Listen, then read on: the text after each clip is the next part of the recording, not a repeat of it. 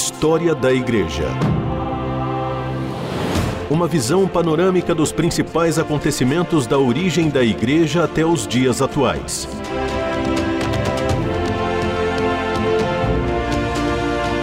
A apresentação do pastor e historiador Marcelo Santos. Eu sou o pastor Marcelo Santos e é uma alegria estar com você mais uma vez aqui no programa História da Igreja para juntos aprendermos um pouco mais acerca da nossa origem, da nossa história. E é muito importante para nós ouvirmos você, sabemos a sua opinião. Uh, talvez você tenha perguntas aí sobre o que a gente tenha conversado até o momento. Então entre em contato com a gente pelas nossas redes sociais, pelo nosso e-mail, pelo nosso WhatsApp. Vai ser um grande prazer interagir com você para juntos nós tirarmos aí todas as dúvidas para que você possa conhecer aspectos tão importantes da nossa história que tantas vezes são ignorados ou não são valorizados. E nós estamos conversando nesse tempo sobre a defesa da fé, sobre a consolidação do cristianismo nas suas origens aí, mesmo em meio a perseguições uh, políticas, mesmo em meio a ataques heréticos e de falsas doutrinas. E depois de conversarmos sobre os pais da igreja e sobre os pais apostólicos, hoje eu quero uh, conversar com você sobre os apologistas e sobre os polemistas. É, Para entender o papel desses personagens, é importante lembrar que é algo que nós já conversamos, que eram os ataques que os cristãos sofriam né, pelas classes populares, as acusações que eles recebiam, né, falsas acusações, né, como por exemplo a prática de união incestuosa, porque eles se tratavam como irmãos e se casavam, então aqueles que perseguiam os cristãos acabavam acusando os cristãos de incesto, eh, de encontros secretos que eram marcados por orgias sexuais, a semelhança dos cultos pagãos, até mesmo eles chegaram a ser eh, acusados, os primeiros cristãos, de sacrificar crianças né, e até mesmo de serem ateus, porque não tinham um Deus visível. Canibalismo foi uma outra acusação que os cristãos sofreram nessa época por conta de um, uma reunião que, segundo os seus acusadores, eles tinham, onde comiam a carne e bebiam o sangue. Né? E todas essas acusações vão acontecer por conta de uma interpretação completamente deturpada da doutrina e da prática cristã. E em defesa da fé cristã, em defesa da, da, dos cristãos, vão surgir esses dois grupos, né, que eram os apologistas e os polemistas. Ah, quem são os apologistas? Na verdade, os apologistas tinham ah, o objetivo de convencer os governantes romanos que os cristãos estavam sendo mal interpretados e que a sua perseguição, na verdade, era completamente sem fundamento. Eu costumo dizer que os apologistas eles têm um papel importante na defesa da fé com relação aos ataques externos ao cristianismo. Eles vão desafiar uh, os intelectuais, os filósofos, a fazerem uma leitura mais racional do cristianismo, a fim de entenderem que os cristãos deveriam ser cidadãos livres e com direitos iguais dentro uh, do Império Romano. E é interessante que uh, a filosofia era a base do pensamento, a filosofia era a base dessa época, e os apologistas vão usar, inclusive, esse argumento para defender a fé cristã. História da Igreja. O passado e o presente contam a história da Igreja nos tempos atuais. Como a filosofia era ferramenta usada para esses ataques ao cristianismo, os apologistas vão defender que, na verdade, o cristianismo era a religião e a filosofia mais antigas que existiam.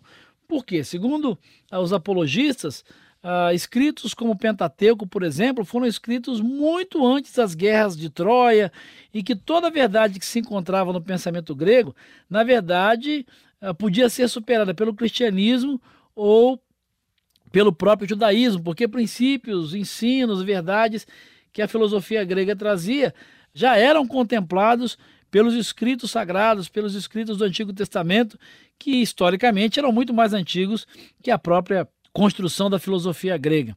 Entre esses principais apologetas, que, que é como são chamados uh, os defensores da fé, apologetas ou apologistas, a gente pode destacar a figura de Justino de Roma, uh, que vai afirmar fortemente a divindade de Jesus, né, que dá ao homem a capacidade de aprender a verdade, mas como alguém subordinado a Deus.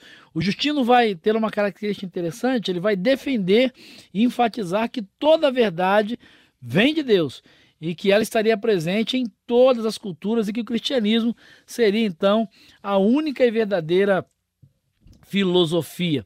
Irineu de Lyon é um outro personagem uh, bastante interessante. Para ele, a doutrina cristã verdadeira estaria contida no depósito apostólico. O que é esse depósito apostólico? Na verdade, a doutrina cristã está contida onde para ele? Nas escrituras, na tradição apostólica e na sucessão apostólica, ou seja, os líderes escolhidos e instruídos pelos apóstolos. Uh, Leão de Leão ele vai enfatizar também que o propósito da encarnação de Cristo, segundo Romanos capítulo 5, versículos de 12 a 21, foi redimir a humanidade por meio da obra de recapitulação, de restauração. O que, que é isso? Ele vai dizer o seguinte: Jesus é o novo Adão para refazer tudo perfeito onde Adão errou. Tertuliano de Cartago também é um outro apologista que vale a pena chamar a atenção, porque ele tem um papel muito importante. É Tertuliano que vai criar o vocabulário da doutrina da Trindade. Né? Essa ideia esse conceito que nós defendemos até hoje a partir das Escrituras, ele é construído por Tertuliano, que vai fazer a defesa da fé contra esses ataques. Né? E a gente viu nos programas anteriores da humanidade, divindade de Jesus, a relação que havia entre Deus Pai, Deus Filho e Deus Espírito Santo.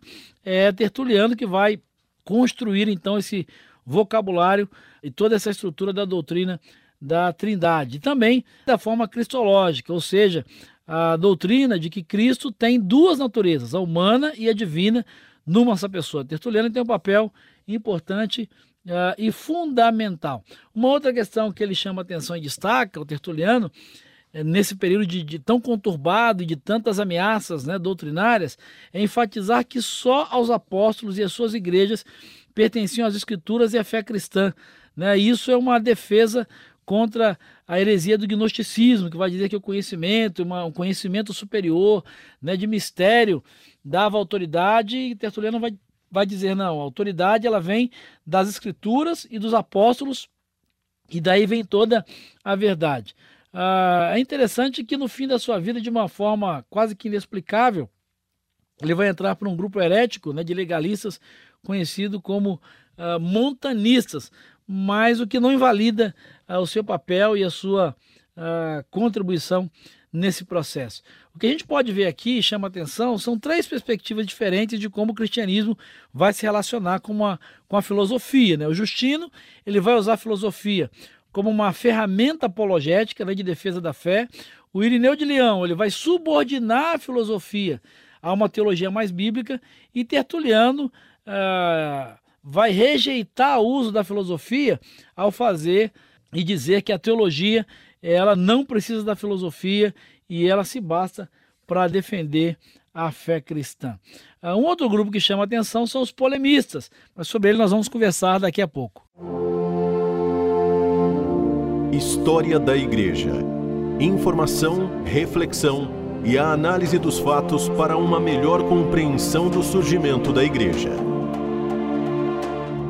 Bom, os polemistas uh, têm um papel importante na defesa da fé. Eles são conhecidos também como antignósticos né, e procuraram combater as heresias que tentavam se infiltrar na igreja. O desejo deles era por uma pureza doutrinária e os seus escritos eram concentrados uh, no problema dos falsos ensinos. Né? Como eu costumo dizer, então, os apologistas eles defendem a igreja dos ataques externos, dos ataques que vêm de fora do cristianismo. E os polemistas se concentram mais nos ataques internos, aqueles ataques que vêm uh, de dentro da própria igreja ou de líderes da igreja que trazem doutrinas que não são cristãs. A palavra ou a expressão polemista, ela vem do termo grego polêmicos, né, que quer dizer uh, aguerrido. Ah, no contexto da teologia cristã, a polêmica ela vai se referir a essas disputas que aconteceram internamente entre cristãos acerca de questões controvertidas, difíceis dentro da teologia e da doutrina cristã. A literatura apologética ela começa a ser produzida provavelmente a partir do ano 120 uh, da era cristã, e no ano 125 vai ser escrito um texto que é muito importante chamado Discurso a Diogneto, provavelmente é, por um certo cristão, a gente, a história diz aí que ele, o seu nome era Quadratus. Qual a importância desse livro Discurso a Diogneto?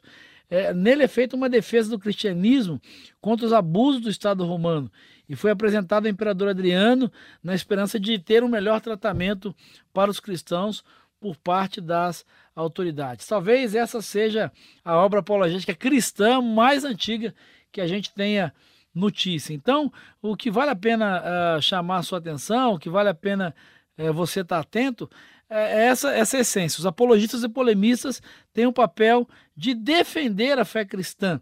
E os apologistas têm a importância e o foco nos ataques externos, que vêm de fora do cristianismo, e os polemistas dos ataques internos, que vêm, né, o chamado fogo amigo, que vem de dentro do próprio cristianismo.